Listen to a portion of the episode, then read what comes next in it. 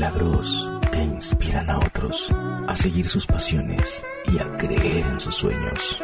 Pero cada uno define pasión de una forma diferente. Y eso es lo que vamos a platicar durante la próxima hora en La Pasión con.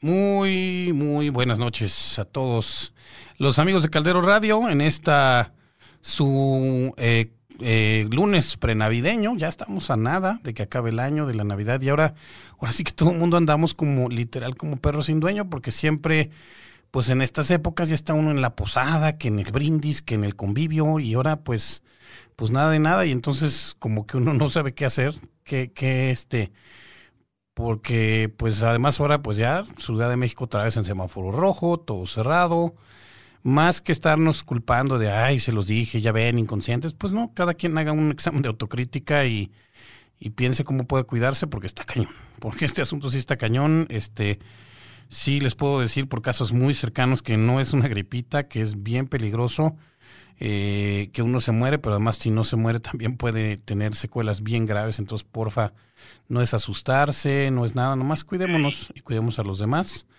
Y, y pensemos, estoy oyendo aquí como un eco, mi estimado productor. Y hoy también, también tenemos un este. Hoy es la conjunción de los planetas y entonces ocurren milagros. Y cuando pasa eso, entonces, entonces uno le habla a María Barracuda y María Barracuda le dice que sí, sí nos entrevista. Y no es cierto. La verdad es que siempre que le hablamos, si no tiene chamba, con mucho gusto se nos este nos, nos recibe ahora de manera virtual ahí en su en su pecera. Siempre en este momento. Exactamente, que andan en- andas allá en Guadalajara, según según sé, tuviste concierto el sábado y cómo te fue? Eh, pues fue, es, es un concierto pregrabado que va a salir el 30 de diciembre Ok, eh, acá en Cultura Guadalajara. ok, y cómo cómo bueno pues bienvenida para empezar, este, ay sí luego creo que andas también en casa del este de la otra mitad del de la ¿qué será? De la, de la agrupación. Sí, no, no quiero decir qué parte del hot dog es, porque además la parte que estoy pensando suena muy obvio y muy machista, entonces mejor no. Este, pero, pero bueno, cuéntame, eh, andan, ¿cómo, cómo ha sido? Pues para finalmente todos, este, los del gremio musical, pues estos meses han estado, pues, eh, buscándole cómo, este, pero lo- andan muy desaparecidos. Entonces, ¿qué andan haciendo?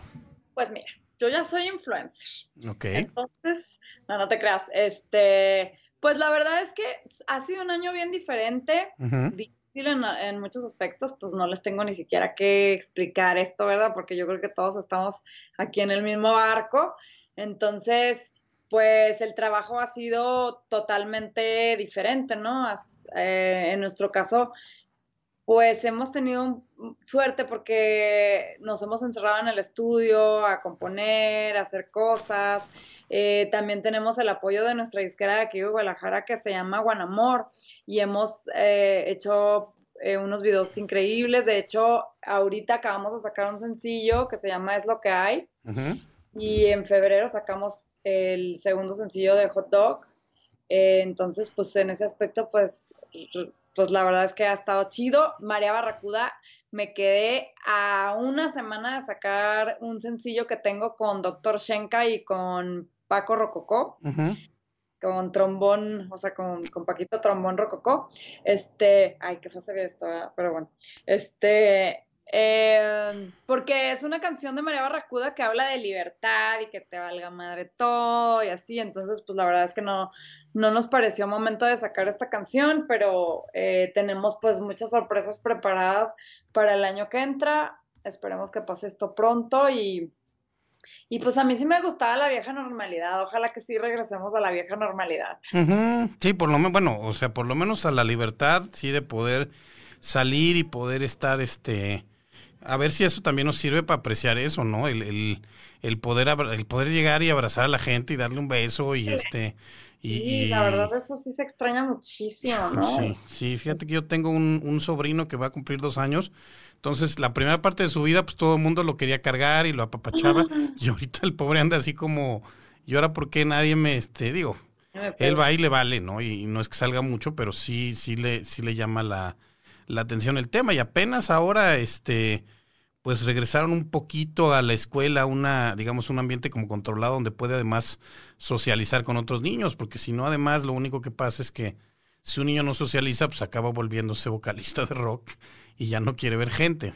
Entonces, este, o a veces uno lo hace por, yo quiero que... Oye, pues es lo que me dicen. Oye, pero pues si tú de todos modos no salías, y yo, bueno, pero me gusta tener la opción, ¿no? O sea... Exacto, el tema, el, tema no es este, o sea, uno, una, una cosa es que uno lo escoja y otra que no se pueda. Claro. Y otra que además, pues, este, pues sí, literalmente uno anda en, este, en peligro, porque sí es cierto, este... Oye, y entonces, bueno, se quedó ese, se quedó ese sencillo ahí, y qué este, pues si a ti te preguntaran así, bueno, ¿qué, qué lección o qué aprendizaje te llevas de este año? Porque pues también ya estarnos, este, quejando. estarnos quejando, pues no sirve de mucho y, y además ahí sí nos quitó, nos quitó una gran, este, mm, la gran, este, ¿cómo se llama? Excusa de decir, este, ¿por qué a mí? Porque ahora sí, pues nos pasó a todos, ¿no? En mayor o menor grado. Entonces, ¿tú qué te llevarías de este año?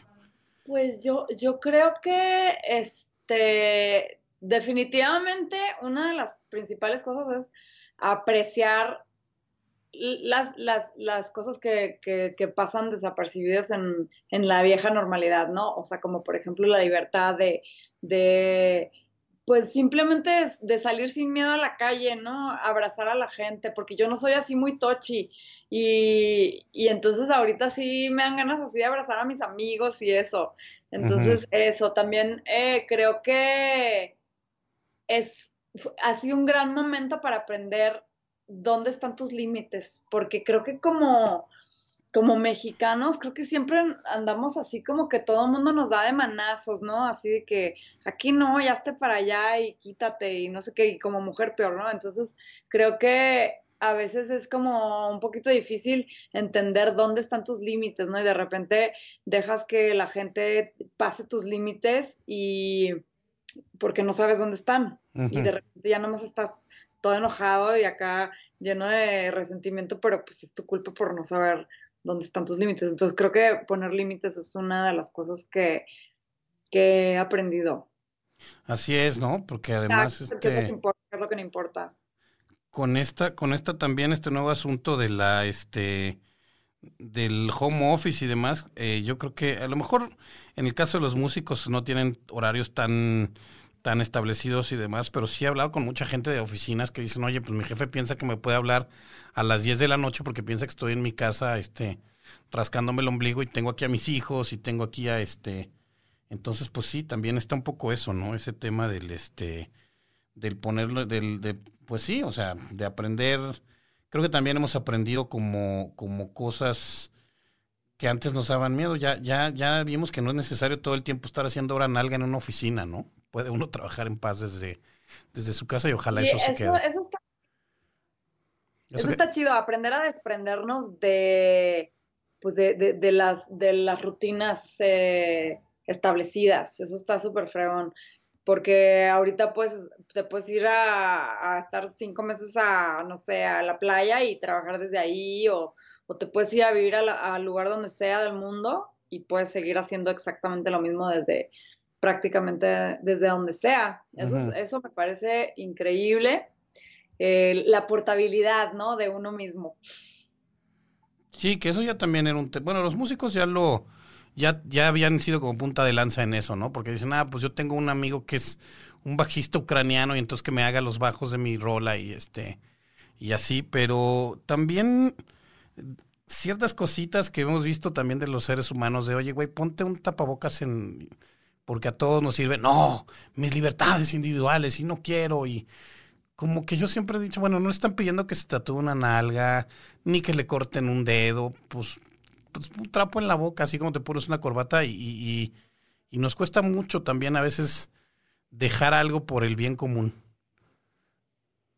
Eh, sí, creo que ese ha sido uno de los puntos así súper difíciles de esta pandemia, ¿no? La gente que no cree, la gente que piensa que... Yo, yo a lo mejor sí, sí pienso que, que puede ser, o sea, todas las teorías conspiranoicas combinadas, pon tú, pero no me cuesta nada ponerme el tapabocas porque aparte ni yo ni nadie sabemos exactamente de dónde salió el virus, ni de qué se trata, ni nada. Y si, y si la gente efectivamente se está muriendo, está comprobado, eh, tenemos amigos, conocidos, afectados por esto, o sea, no entiendo por qué la gente sigue sin ponerse el tapabocas. O se lo ponen así, ¿no? Así. Como de bufanda, o, o, sí. A, a, mí eso sí me da muchísimo coraje. Yo en, en, mi, en, mi, edificio hay, hay, un, hay un fulano que trae el mismo tapabocas desde marzo y aparte de esos así que parecen como papel del baño con una liga. Uh-huh. y, y, dices, güey, cómprate uno bien, cómprate un, tapa, un tapabocas bien. Y se mete, o sea, si se mete donde, así al elevador cuando estoy yo, yo me salgo. De plano, pues sí, sí, sí, y este en la parte creativa, pues también tendremos que ver ya dentro de unos años qué tanto arte se inspiró en este asunto, ¿no? Digo, canciones, pero seguramente habrá novelas, este, obras de teatro este, ambientadas en el... A lo mejor ahorita estamos todavía muy cerca, pero, pero pues así como todas las pestes han inspirado arte en la historia de la humanidad, vamos a ver también esto que nos dejará. ¿Ustedes tendrán algo que ver eh, de hacer con eso o no? Sí, de hecho, nuestro próximo video tiene mucho que ver con esto. Este, y de hecho, yo estoy segura que va a llegar un día en que nos, que, que nos dé risa todo esto, ¿no? O sea, que, sí. nos dé risa la gente que trae el tapabocas aquí, la gente que, pues todo, ¿no? Y pues, eh, pues también yo creo que un tema también de, eh, pues buen, buen momento como para hacer todas esas cosas que nunca te atreviste a hacer porque qué tal que me juzgan, ¿no? Ahorita dices, pues mira, este, como están las cosas económicas y todo, pues oye, voy a vender pastelitos o mi cuerpo o lo que sea, porque nadie tendrá ahorita como, como la parte de juicio ha quedado un poco este, este relegada, entonces es como momento de atreverse a lo que sea, ¿no? Claro, sabes que de hecho, por ejemplo, el otro día yo pensaba, este, o sea, traemos esta, porque justo esta pandemia creo que nos ha dejado esto, ¿no? De que lo que importa y lo que no importa, y la gente que sí está contigo, la gente que sí son tus amigos, que también no nos podemos poner tan a juzgar tan fuerte, porque en esta pandemia todo el mundo está luchando contra sus demonios, ¿no? Entonces, sí, claro. De repente alguien no está tan presente, pues tampoco hay que tomárselo personal, porque pues cada quien está con su lucha, ¿no? Es, es como, no, no, no puedes, este, agarrarlo como que es en tu contra. Pero eh, la verdad es que sí, de repente yo, yo pienso, o sea, hemos estado como con conceptos así bien capitalistas del éxito, de, de la felicidad, de todas esas cosas. Y de repente yo pienso en, esta gente, pues que, que vive no, no de una manera mediocre, sino de una manera muy presente, ¿no? O sea, por ejemplo, eh, pues que trabajas y te vas a tu casa y punto, ¿no? O sea, como que eso me parece como que está bien padre, como que de repente digo, se me antoja irme a otro país y ser mesera, ¿no? Y llegar y, y, como que no tener como ni, no, no tener expectativas, no tener este, no tener como, nomás vivir el presente, ¿no? Llegas, cobras, te vas a tu casa y no te quedas pensando así pegado, así de que mañana tengo que hacer esto y lo otro y aquello y no sé qué, y, el mes que entra y las metas y, el éxito, y, o sea, porque esos son puros inventos del ego. Sí, y aparte pues ha habido como mucho mucho cambio, ¿no? Porque la gente que se consideraba, pues no sé si exitosa, pero bueno, tristemente también no es como para regocijarse, pero decir, bueno, yo ya tenía un negocio y con ese estaba yo pensando, pues de esto voy a vivir, de repente, desgraciadamente se te vuelve un lastre, ¿no? Porque tenías tu bar y pues ahora no solo estás solo cerrado, sino que tienes que seguir pagando la renta del local y pues tratar de mantener a tus, este, a tus meseros y demás. Mientras que a los que a lo mejor de repente decíamos, no, pues no teníamos nada así como estable, pues el no tenerlo sí nos, este, nos, nos echa la mano porque no tenemos esos gastos fijos. Entonces, sí, además ha habido, pues, se, se, ha volteado de cabeza el tema y también está probándonos un poco la, la manera de adaptarnos, la, la, famosa resiliencia, ¿no? Que creo que nos en, aquí en México, pues hemos, hemos quedado a deber con ese tema, incluso y sin meterme en fobias ni filias partidistas, pero sí pues sí decir, ahorita no es momento de estar construyendo trenes ni refinerías, sino, oye, manda esa lana para la salud o, o adapta, adáptate según este, según lo que este, lo que vaya saliendo, ¿no? Es decir, es como si ahorita ustedes quisieran, ah, no, pues si no puedo dar conciertos en, en un auditorio nacional, pues no hago nada. Pues, este, pues, ¿qué crees? Que pues este no se va a poder, ¿no? Entonces, este estuvieron también hace poco, los vi en este, en el rock en tu idioma eléctrico. Un poco accidentado también ese, porque iba a ser el 15, después fue el 28 y después, este, así. Pues son cosas que pasan, porque por ejemplo, si, si, si hubiéramos estado, por ejemplo, en un concierto al aire libre y nos hubiera caído un huracán o una, una tormenta, pues la gente lo hubiera comprendido muy, muy fácil, ¿no? Pero en cuestiones de tecnología, pues de repente, pues, eh, este, no sé, que si se cayó el sistema o que si no sé qué, y pues es como más difícil de comprenderlo porque se supone que tendrías que tener mucho más control en esas cosas, pero a veces, a veces también dentro de la tecnología, pues hay fallas y también están fuera de, nuestra, de, nuestras manos y, es como un, una tormenta, una, un huracán o lo que sea, ¿no? Oye, bueno, entonces eh, María Barracuda tiene ese sencillo este, ahí pendiente para salir y los hot dog entonces están, ahorita que andan componiendo. ay, mamá. La chiquis con su sana distancia. Y sus tapabocas y todo bocas y todo. Sí, no, pues es que... yo, yo, este, yo, yo, soy Diule. Yo, yo soy de los que no se ponen tabacar. Ella, es, ella es Diule, es de Juárez, es Diule. No, y la verdad es que de ver tu rostro a ver el de ella, pues prefiero ver el de ella, querido. ¿Cómo pues estás? sí, no manches, es, lo mío es una cosa horrible, Ángel, ¿no? ¿Para qué voy a enfangar tu programa? Y luego, exacto, nuestra edad, a nuestra edad, a nuestra ya nuestra edad ya no, este tendríamos que seguir haciendo el audio, pero... de quitarnos la mascarilla. ¿Cómo estás? El, el, el, no, tú no eres como Noroña que dices, me quieren amordazar, me quieren amordazar. Híjole, qué horror. Sí, pobre, pobre ejemplo. Que, y, en general todos, eh, que nos están dando también nuestros gobernantes, de repente están como de miedo. Yo creo que del único ejemplo que no debemos tomar es el de ellos. Oye, bueno, qué, qué gusto tenerlos a los dos aquí. Digo, este, ya saben el, el, enorme cariño que siento por, por ambos dos. Ah, igualmente. No sabes cuánto por es ti. Que ustedes no saben, pero Ángel es mi hermanito. Sí. Sí, digamos que el, que el, hermanito más grande y más, más fregado, pero sí seguimos en el hermanito. Él siempre dice que es el hermanito más grande y el más fregado, y vieran cómo ha apabullado a todos los que supuestamente son hermanitos que no están fregados y están así súper bien. De repente, ahora, ahora, este, bueno, estos, ya, ya vieron ahora que andan ahí, este, el documental este de Rompanlo Todo, yo no lo he visto, pero este. Yo, no he tenido chance de verlo, pero. Ya lo vi y, vi muchos haters en, las redes, fíjate, de que lo han visto, pero yo creo que independientemente de que sea un documental contado bajo la perspectiva de Gustavo Santolaya, porque tal cual está contado bajo la perspectiva de Gustavo Santolaya. Gustavo Santolaya es un personaje increíble, o sea, yo creo mm. que la gente que critica este documental primero prestar atención de qué se trata Gustavo Santolaya y luego ya tomar ese, decisiones y decir babosadas, ¿no?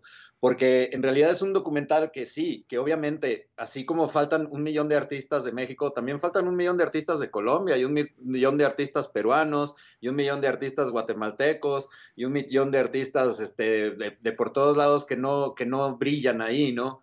Es lógico que de repente este documental esté, pues lógicamente es, la carrera de Santolaya ahí y, y con varias cosas más ahí aumentadas que merecían estar ahí porque tienen que estar y son parte de la historia, pero contar todo en sí, todo lo que ha pasado, por ejemplo, sí se extrañan personajes como Ricardo Ochoa hablando, la Kenny, incluso la bruja, María, o sea, este, y, y pues varias, o sea, hay muchos personajes, o sea, a mí, incluso yo no sé qué, qué qué tamaño, qué nivel tengan la historia de rock, pero mucha gente me dice, ¿cómo que tú no saliste? ¿Y cómo se atreven? Y yo, pues yo qué, güey, o sea, yo lo único que hice fue ponerle un poco de producción y un poco de música a un chingo de los güeyes que salieron en este documental. Entonces, pues yo para qué chingados quiero salir si ahí está mi trabajo puesto también en, en, en parte de ese documental y cosas así. aquí de lo que se trata es que pues está súper bien explicado cómo los movimientos políticos fueron los que nos estuvieron chingando a los rockeros toda la historia y hasta la fecha, ¿no? y, Y entonces, pues básicamente se trata de eso. Lo demás son, son como pues, cosas circunstanciales que pasaron con las bandas, con los artistas que iban saliendo. Pero en sí es un documental muy completo, muy bien hecho. Yo, la verdad, este, en ningún momento me aburrí o en ningún momento sentí como que era ofensivo para el rock nacional o que estaban dejando aparte a, nadie, porque en realidad está muy resumido. El hecho de que, de que, veas a Javis de la Rebo ahí platicando y el hecho de que veas a gente que, que ni siquiera conocían, como Humberto Calderón, que por ejemplo, que es mi compa de Neón, pero pues ¿quién es Humberto Calderón? Nadie lo sabe, nadie lo conoce. Él era un músico que fue músico hace 30 años, que tocamos juntos en Neón, pero dejó de ser músico 30 años y de repente estuvo muy metido, pero más del lado de disqueras y del lado de, del, lado de las disqueras, ¿no? Del lado del marketing y del lado de esas cosas, y era lógicamente que también gente que, que estuvo muy metida en todos esos cambios que hubo en cuanto a marketing, no tanto a, no tanto a música, sino en cuanto a marketing, pues lógicamente se enteran porque a Muku le tocó toda esa transición de BMG cuando se convirtió en Sony y de, y de todas esas llegadas, pero por ejemplo no se menciona el movimiento de Comrock, no se menciona el movimiento que hubo antes de Comrock y cosas así, porque lógicamente estos movimientos no entran dentro de la, dentro de la época y de, y de todo lo que fue gestado en la época de Santolaya. Y este, y si te fijas, pues la mayoría de los grupos y de personajes que salen en el documental de Santolaya, pues son gente que ha trabajado y, efectivamente es gente que, ha tenido toda la discografía con Santolaya. Pero pues eso no le quita que sea un documental valiosísimo, no le quita el que sea un documental perfectamente explicado, cómo explican todo, cómo fue pasando, todos los cambios que habían por, por culpa de los gobiernos, por culpa de las represiones y, todo lo que pasaba, ¿no? Este, lo que cuentan los chilenos, todas las historias que cuentan ahí los chilenos, pues es una cosa maravillosa. Te das cuenta perfectamente de, de por qué en Chile existen grupos así, por qué en Argentina hay grupos como, como los hay, por qué salía la, Versuit, por qué salían los, los, este, el grupo Sumo y eran grupos muy, pues muy contestatarios, ¿no? Que, que probablemente en los gobiernos de aquí de los, de los 60 en la época de Ordaz y Echeverría, pues esos tipos ni siquiera los hubieran dejado nacer. Pues sabes qué, además es que ahí tenemos, este, o sea, sí te gustó, vamos a concluir que sí te gustó. Que sí me gustó, ya me aventé todo el resumen. Sí, ya, ya no ya, ya lo spoileó, no este.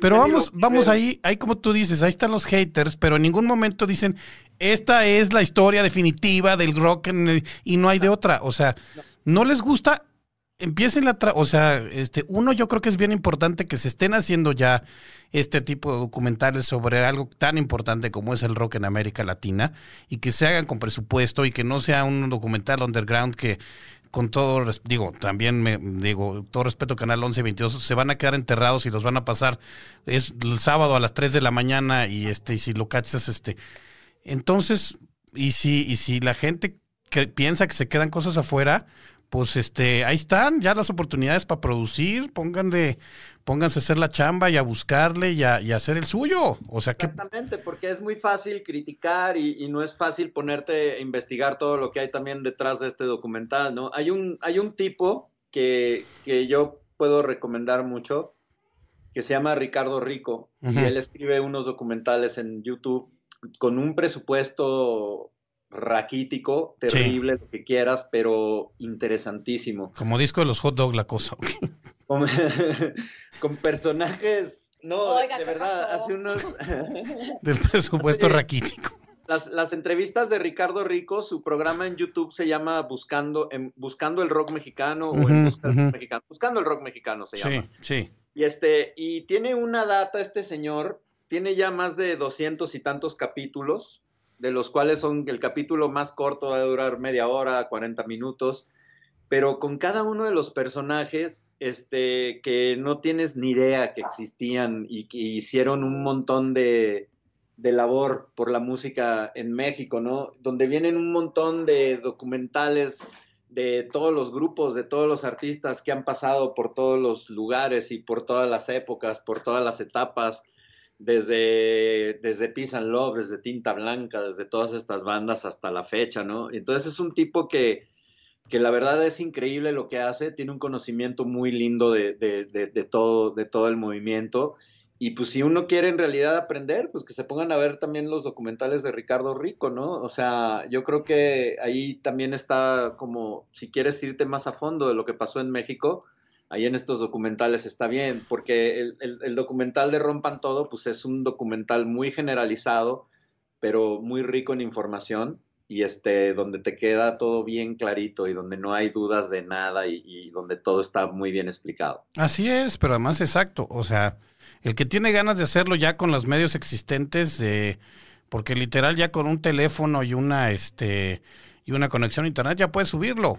Digo, no es, no es, lo deseable, pero pues por algo empiezas. Entonces, si creen que falta algo, si tienen otra idea, pues vayan y y háganlo, porque en ningún momento dicen, esta es la única historia que puede haber. Es que es un poco a veces nos quedamos con, como con eso. Y, bueno, además Gustavo Santolaya es un, pues es un, este, una personalidad muy respetable dentro del movimiento del rock en América Latina, que si nos gusta o no nos gusta, un hombre que además también se supo meter otros medios, ganador de un Oscar, este, entonces pues, pues también él como personaje en sí también valdría la pena hasta hacer una hasta hacer un documental del mismo. Pero bueno. Totalmente, de acuerdo. Oigan, cuéntenme, me está platicando María que tienen ahí, que han estado encerrados componiendo. Este, María, sé que, sé que es orgulloso miembro del club de Scrooge y aquí le tenemos su playera para cuando, Ay, qué padre. para cuando regrese, pero a ti sí, yo, yo te he visto, a ti tú sí pones arbolito. Hay un video que, que no, ya no sé si está de hace de algunos años, de donde tú estás poniendo el arbolito y María brinca por ahí. No, y aquí hay un arbolito que nos trajeron. ¿Ah, sí? Sí. Híjole, pues a ver si, porque si lo pones te voy a tener que retirar la playera, ¿eh? Porque eso es lo tomamos muy en serio. No, pero es que, ¿sabes qué? Yo te voy a decir una cosa. Yo pongo arbolito nomás para sentirme menos deprimido. No, a mí me choca la Navidad, pero el arbolito sí me gusta. Es que sí, o sea, hay, hay cositas, digo, porque eh, a mí me gusta, este, porque me, me, me acordaba de ponerlo con mi mamá, bueno, que más todavía lo pone, no, ya hablando, este. Ah. Eh, además, estas cosas, estas tradiciones tan mexicanas, por ejemplo, no sé si ustedes en, casa ponían nacimiento, pero, pero que los parientes ya van consiguiendo como 20 nacimientos, entonces hay un borrego que es más grande que el pastor y luego el niño es como el niño es como este como gigante y los pastorcitos, pero además exacto, exacto. Pero es que aparte a mí ese es el nacimiento que me gusta, el del mercadito, porque o sea, no sé, como que me acuerdo de cuando estaba chiquita y ahí le movías las piecitas y no sé qué, y luego mi mamá hacía eh, no sé, el laguito con el espejo. Es el lago del espejo, es todos, todos. Típico, típico. Entonces, eso sí me gusta, ¿no? Porque pues ahora sí que invariablemente yo creo que a todos los mexicanos nos vienen recuerdos de cuando estábamos chiquitos. Pero lo que es la cena de Navidad me molesta mucho porque, bueno, en primer lugar, es, es un, una fecha nostálgica, ¿no? O sea, es como de que, ay, fulanito ya no está, no sé qué, ¿te acuerdas cuando esto? Ay, entonces es así como puro sufrimiento. Y luego es como un, un, un, un este, un ritual muy machista. Porque, porque, ajá, porque, o sea, todos los hombres están ahí sentados con sus cervezas y las mujeres están organizando la comida en la cocina, güey. Y luego llega la, así llegan las, las, familias y la morra llega con el refractario, güey, de su obra de arte de la noche, güey, y es así de, ¿dónde lo pongo, no? Y entonces hay que buscarle lugar y toda la comida tiene que estar organizada de una manera estética para que los platillos luzcan y cada platillo es como considerado como una obra de arte. Debe de ser chuleada al momento de cenar, porque si no, también surgen los sentimientos y los resentimientos. Sí, no, bueno, y además, además porque, porque siempre que llega una nueva, o sea, no sé, la nuera o, ah, trajo los romeritos, pero no son como los de mi mamá. Ese es el trauma del hombre mexicano, así de el bacalao quiero que sea como el que hacía mi mamá. Yo no soy tu mamá, sí. Sí, no, no, es como una época, un, día muy delicado donde pueden surgir muchos conflictos, resentimientos, este, cosas imperdonables, se deja de hablar la gente, este, no, no, no, eso es un, es un día muy peligroso, muy, muy peligroso. sí. Sí, que además, fíjate, lo que pasa es que eso es lo que, lo que, lo que he estado platicando con mucha gente, que además ahorita anda súper chipil. Digo, es que sí nos ponemos chipil en esta época del año, pero lo que hacemos es que eh, todo eso, todo eso que nos está diciendo nuestro interior, lo este, lo acallamos a fuerza de estar chupando y posadas y convivios. Ahora que no hay, Entonces, ahora sí nos está pegando todo. Y aparte que no hay, y que viene un año más o menos incierto, y que el año estuvo difícil, que mucha gente sí encaró pérdidas, pues ahorita sí, sí estamos todos, sí nos está pegando muy duro. Y, y eso va a pasar, bueno, aquí en la capital además ya tenemos la excusa perfecta con esto del semáforo rojo para ahorrar. ahorrar. Híjole, que yo ya estaba en el pinche Palacio de Hierro a punto de comprarte lo más caro que había y que, y que cerraron ya no pude entrar porque entró el semáforo rojo. Entonces, eso también va, a ocasionar este va a ocasionar problemas. O sea, el, viernes aquí que, que, avisaron, este la gente se fue corriendo a este a donde sea a comprarlos, porque además explicarle eso a los pequeños. ¿Tú, tú eras de las que jugaban con la caja y dejaba el juguete o este o cuánto te duraba el regalo? No, eh, yo, yo hasta la fecha tengo todos mis juguetes en su caja. Yo, niña psycho. Ok, sí, no, sí, qué bueno que estamos a distancia. Si estuvieras aquí en la cabina me habría alejado tantito, así como que, ok. Pero sí, sí, sí, es una época muy... Es que, ¿sabes qué? Yo creo que todas las celebraciones impuestas, incluso tu cumpleaños, son épocas difíciles. A mí no me gustan ni, los cumpleaños, ni ajenos, ni propios, o sea, porque son épocas, son momentos difíciles, ¿no? Son, son, son, este, situaciones eh, como donde es muy fácil herir susceptibilidades y, como a mí todo ese, eso de las susceptibilidades me da flojera, prefiero no, como que no estar en ese tipo de situaciones. Pues sí, porque además, sí, fíjate, yo no lo había visto desde ese punto de vista. Sí, porque uno piensa que lo, realmente para, para las mujeres esto de cocinar el pavo y hacer los romeritos, es como, como estar en Disneylandia, pero no, ¿verdad? Estoy viendo que no. No, no, no. Yo, mira, yo de entrada no sé cocinar y es una cosa que, que seguramente no puedo aprender porque tengo ese trauma, porque mi mamá cocina delicioso. Y siempre así de que, vente, vente, te voy a enseñar a hacer cómo se hace esto. Y, y te lo juro que me decía y haz de cuenta que que así me, o sea, mi cabeza se iba a otro lado, o sea, no puedo poner atención cuando me explican una receta, o sea, no, mi cabeza se va.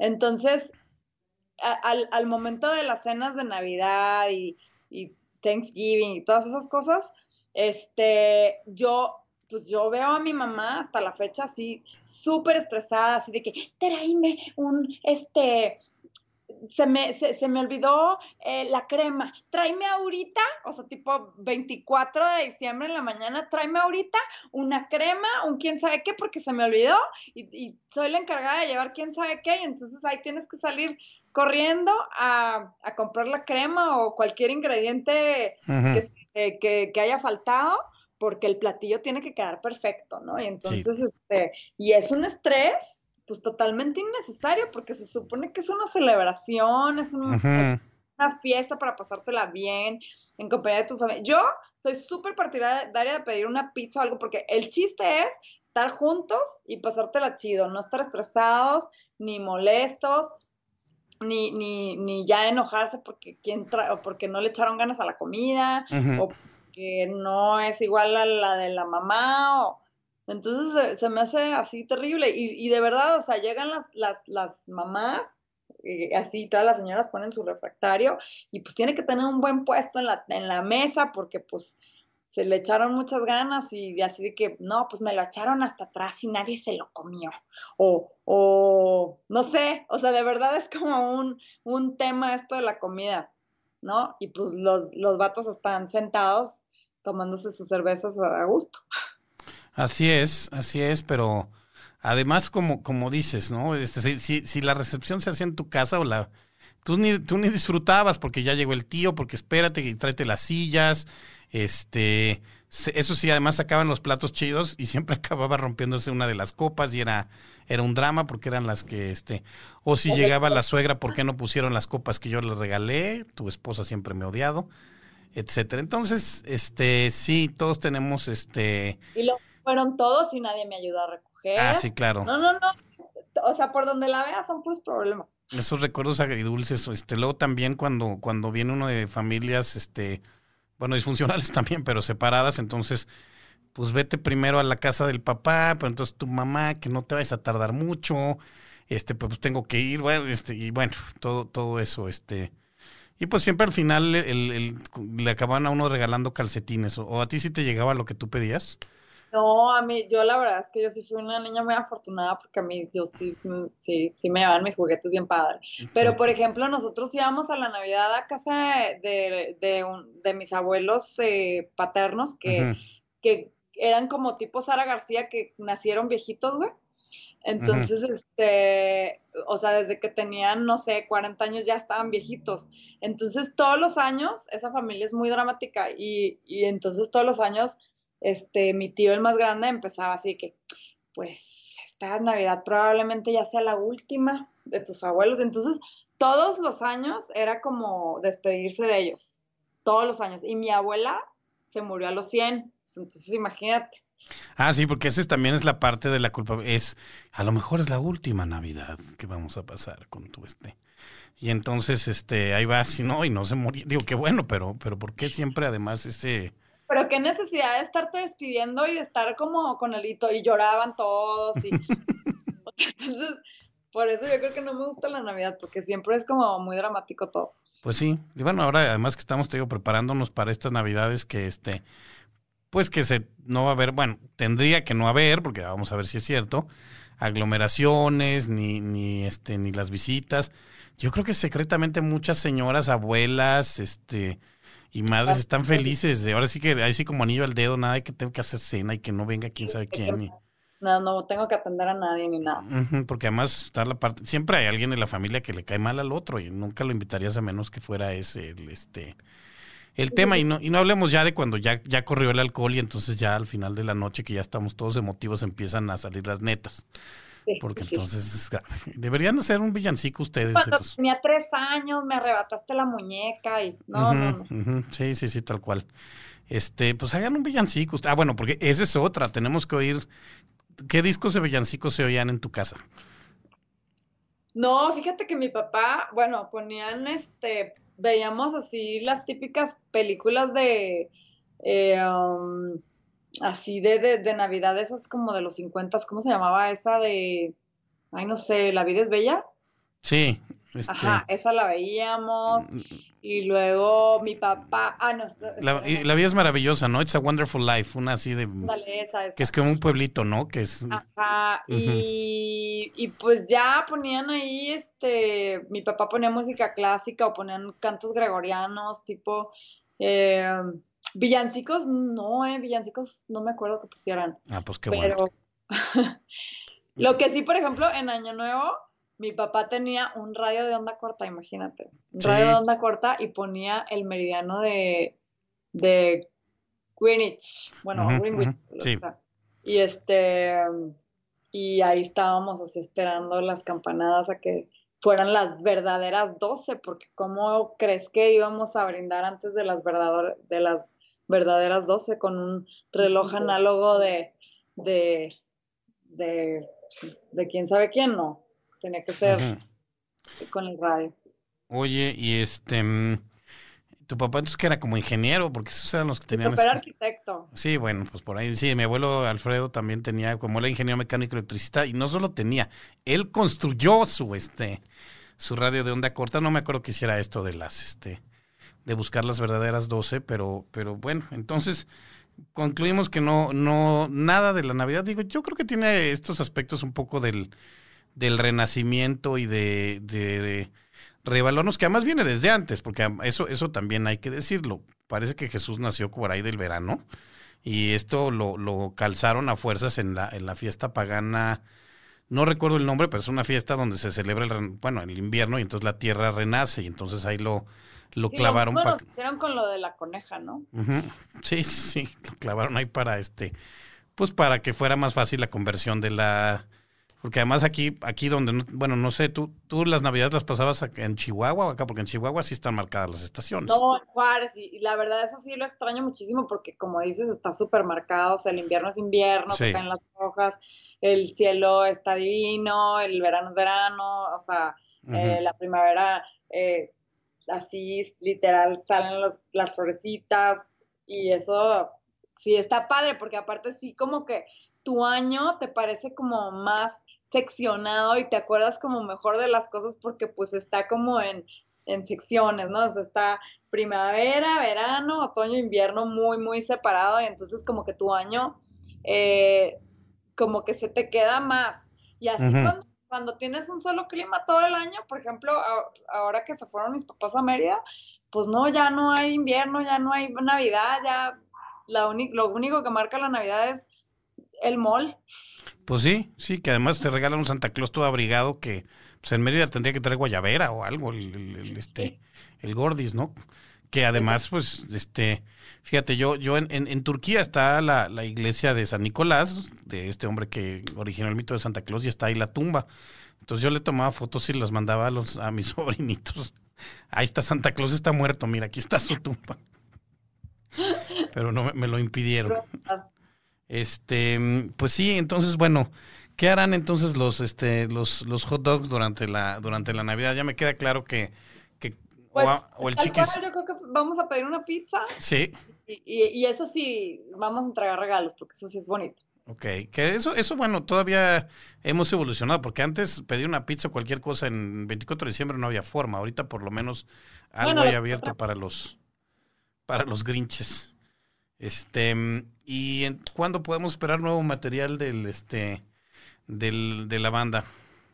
Pues mira, como te comentaba, eh, hace como un mes sacamos una canción que se llama Es lo que hay, que viene muy ad hoc con estas épocas porque habla como de vivir el presente y de, de tener aceptación, ¿no? De lo que, de lo que sea que, que, que sea, porque eh, pues creo que es lo mejor que podemos hacer, ¿no? Aceptar lo que, lo que tenemos y no estar esperando nada, ¿no? No tener expectativas.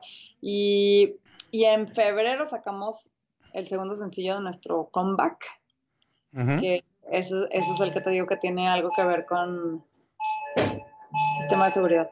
Este, que ese es el ¿Se metió el chiquis? Sí, es que hay, no, pues no le, no le sé, es su celular. o sea, ¿es, estos que suenan si alguien se mete a su estudio o qué? Sí. Ay, no, pues esperemos que no sea nada grave porque mañana... No, no, es que está ahorita trabajando justo. Sí, porque no, es que una vez sí me pasó entrevistando a, a Hueco, un cantante español, que este mientras lo estaba entrevistando le estaba sonando que en su casa en Madrid se andaban metiendo a robar. Entonces, ah, pobre, pobre... No, es que está aquí, mira, está el vampiro. Ok. que por cierto que está increíble esa canción. Luego los tienes que entrevistar. Ok. Estaba yo oyendo, está súper chida. Y creo que por ahí anda el Richie de la Velanova. Por eso ya, mira, están a distancia, así porque están aquí pasándole. Pues sí, saludos a, saludos a todos. Sí, pues luego con mucho gusto los este los entrevistamos y bueno, ahí espero que en el documental este de Rompanlo Todo tendremos que verlo. Mencionan a Guadalajara, que también pues de las grandes este de las grandes ciudades ¿Salió la cuca? No sé si salió la Creo que sí, alguien alguien alguien leí por ahí que decía que sí salía la cuca. Ah. Este, al que les mandamos un abrazo a toda la bola de este. Al maestro Avilés, que también es, el maestro Avilés es como nuestro abuelito, de repente, esta es la última Navidad con Carlitos, pero no siempre la libra, es, no, es que ha estado de repente que si el, año pasado, ¿no? sí, se puso medio mal, pero afortunadamente ahí está. Nomás se le quedó, se le quedó el pelo blanco, yo creo que porque vio a la muerte y entonces ya ahora tiene el pelo como de Witcher. Sí, así es. Pero no, ahí anda. De hecho, vi el otro día el José, este, pues ha estado pintando como loco. Eh, fui a su taller. Ok. Pues también, este, oye, entonces, eh, este, está el sencillo de este es lo que hay, y bueno, me imagino que pues si están ahí recluidos será también un tema, un tema este creativo. Sí, este es lo que hay, pues esa, esa ahí ya pueden encontrarla en, ahora sí que en Spotify, en YouTube y en todos lados. Y em, pues esperemos que para, eh, de hecho sale febrero 12 el siguiente sencillo. Y lo de María Barracuda no sé, porque la verdad es que es un sencillo que para sacarlo en este momento le tendría que cambiar la letra y no lo voy a hacer, entonces... Pues sí, pero bueno, pues ya, ya, pero el chiste es que sigan componiendo. Cuéntanos, este, ¿cómo resolviste tu tema del otro, del, del concierto? Porque también esto de este... Ah, del... De, porque María Barracuda y también los hot dogs tienen que ver también con lo de, tú me dices, de iconificarse y hay, hay veces que no es tan fácil. No, no, no, en pandemia iconificarse es todo un tema, ¿eh? Todo un tema, porque, bueno, pues mi casa está en México y, el concierto fue en Guadalajara. pero aparte pues yo no sabía, fue como medio bomberazo. De hecho es una fecha porque en marzo llegué yo aquí, llegué yo aquí, haz de cuenta, eh, me tomé todo enero porque según yo me había puesto una friega tremenda en el 2019, y entonces llegué yo aquí en enero y dije, no, llegué en febrero, me tomé todo enero, llegué en febrero y dije, bueno, pues vamos a trabajar con ganas. Y en marzo nos hablaron para la primera fecha de María Barracuda de este año. Y entonces dijimos, bueno, pues vamos ya a darle, Los María Barracuda. Los María Barracuda, ajá. Entonces dijimos, bueno, pues vamos a darle ya, ¿no? Y entonces empezamos a ensayar y estábamos ya este, preparándonos para la fecha que iba a ser el 14 de marzo. Y en eso nos hablaron el 13 de marzo diciéndonos que todos los eventos se habían cancelado. Nos habló Enrique Alfaro. no, nos habló la, la, chava de cultura de aquí, Violeta. Este, que se habían cancelado todos los eventos de, ese, de este festival. Y hasta ayer se armó. Pues porque ya al otro día iban a declarar pandemia y entonces estábamos todos aquí. Les dije, no, hombre, vámonos ahorita al súper porque se va a poner cabrón. Y entonces todos así de que, ay, qué exagerada. Y yo no te lo juro, mañana van a decir en las noticias que, que se declara la pandemia y se va a poner cabrón, porque pues yo, o sea, yo había, había visto fotos de los supers de Europa así sin comida y todo. La verdad es que yo pensé que iba a estar peor, pero menos tiempo. o sea, pensé que iba a durar, pon tú, un mes este, el rollo, pero pensé que no iba a haber comida, que, que no ibas a poder salir, o sea, que, que se iba a poner así súper, súper grueso. Y entonces, este, ay, ¿Qué hiciste? Nada. Ahí está, ahí los veo, eh, yo los veo perfecto. Este, nomás veo ahí su. Es que sí, no. No. no. Este, bueno, y entonces eh, nos cancelan esa fecha, nos salimos ahí a cantar Is the, Is the End of the World and You Know It. Y este. Y pues dijimos, bueno, pues un mes, dos meses y ya se hablaba de que en junio y decías, no, no, esto sí sería una tragedia, como que en junio? Y luego se habló que en octubre y decías, no, no, no, sería una locura. Y pues bueno, seguimos aquí y este, y ya se nos acabó el 2020 y no se acaba esta situación. Y no, nos habló la misma chava de cultura hace una semana exactamente, pues yo estaba trabajando aquí, yo me vine a trabajar otra vez para, pues para cerrar las cosas que tenemos pendientes del año, pero pues como ya imposible hacer nada extra, pues entonces yo ya no me traje pues ni ropa ni maquillaje porque yo viajo muy ligero, ¿no? Yo viajo, me traje saltita y ya no. Entonces no tenía ni ropa ni nada y, pues nada, bomberazo de, fecha y pues a darle, ¿no? Como se debe ser, como debe ser, hay que este... y me tuve que, dije, bueno, me compro algo ahí en el, en el mall y llegué al mall y este, pues yo pensé que lo comprabas y si no te quedaba lo regresabas, ¿no? Por la pandemia. No, pues no te dejaban regresarlo. Entonces dije, bueno, me lo pruebo. Me metí al probador y dije, no, pues estoy loca, me lo voy a meter así, se me va a embarrar la cara, donde se le embarra la cara a todo el mundo. O sea, o sea está, o sea, está ilógico probarte ropa, entonces ya dejé el vestido y me puse una ropa de chiquis. Muy bien. Este, Cari Martínez dice, felicidades por el programa de la invitada. María, ¿cuál, es, cuál de tus canciones es tu favorito, o sea, de tus propias roles? Ay, pues sin duda, Chale, sí le tengo un cariño muy especial y aparte es súper liberador cantar esa canción. Eh, pero también hay una canción de De hecho, de hecho ya la tocamos con el con el Rock and ah, sí, la vi, la vi, la tocaron en una versión bien padre que hicieron los muchachos con sus aportaciones. Así es. Y pero de Hot Dog hay una canción que se llama Nada me importa que también me encanta porque creo que me gustan mucho las canciones que, que te que, que te liberan. Y nada me importa también es así súper liberadora. Así es.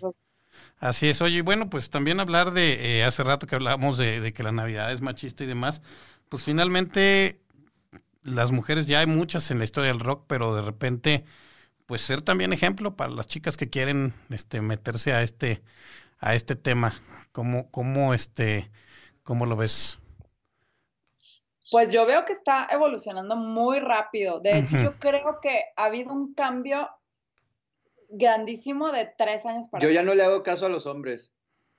Bueno, está bien. un cambio grandísimo en mentalidad, tanto de mujeres como de hombres, porque las mujeres también somos machistas. Mm, sí. Mucho. De hecho, de ahí viene, ¿no? Porque somos las, las que educamos a los, a los hijos. Bueno, yo no, ¿no? Pero ustedes, queridas televidentes.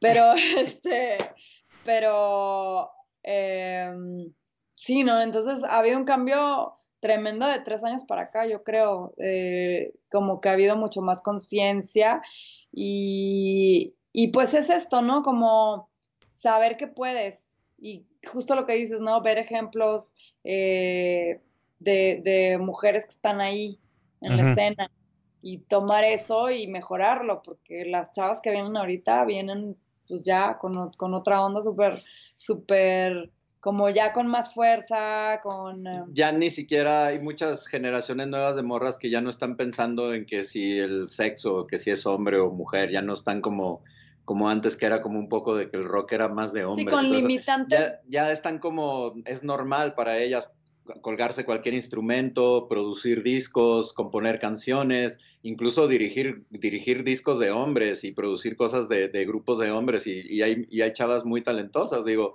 hay que escuchar los discos, les guste o no, de Mon Laferte para ver qué bien suenan y los produce ella. Entonces, este, pues ahí, ahí los discos de Hot Dog, yo soy el productor y todo, pero sin la cabeza de María y las ideas y las, los recortes de arreglos que me hace también y me dice, oye, no seas atascado, que bájale aquí, que quítale aquí, esta voz no está bien, porque no hacemos otra toma? O sea, eso es bien importante, es bien importante la opinión de una mujer en una producción cuando tienes un compañero mujer o simplemente una persona que está aportando el género femenino.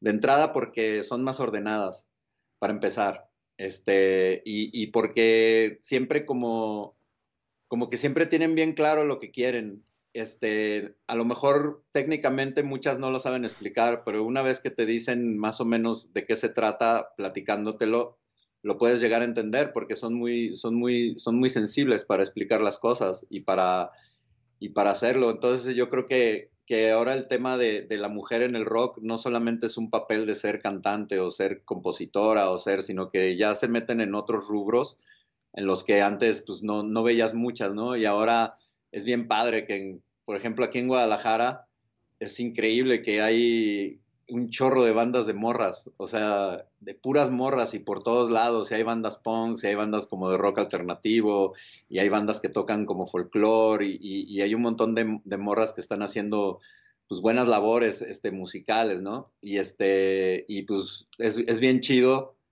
pues en el caso, por ejemplo, de María, pues es bien chido como que es de las precursoras, ¿no? Que han, que han, que desde que empezó con, desde antes de Chale, desde que tenía su otro proyecto, Dragón, y todo eso, pues ella ya estaba componiendo, metiéndose en todas esas rolas, cuando Andrea Echeverry también ya estaba agarrando un auge poderoso.